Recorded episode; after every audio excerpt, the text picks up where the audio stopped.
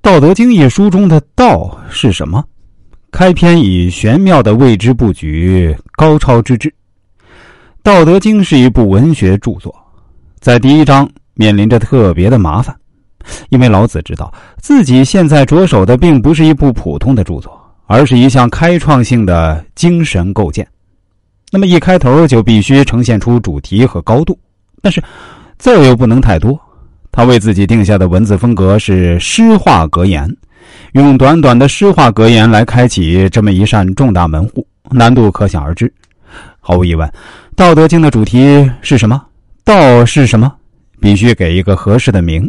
这本是最不能跳过去的定义巨障，却被老子用幽默的方式跳过了。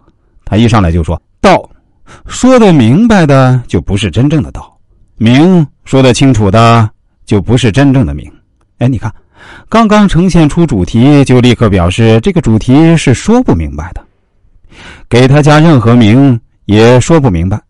初一听，很像是开局之签，来反衬后文的论述。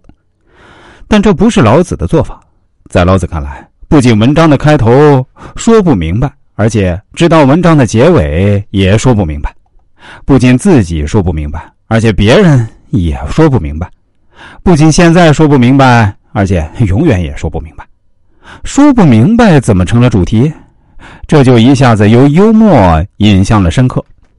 老子呈现的是一种伟大的不可知，他甚至认为，只有不可知、不可道、不可名，才能通向真正的伟大，才能靠近他心中的道。当然，世上也有不少可知、可道、可明的对象。但只要触及重大命题，例如天地的起始、万物的依凭，就会进入不可知、不可道、不可名的鸿蒙境界。在这种境界中，一切都处于一种若有若无之间的状态。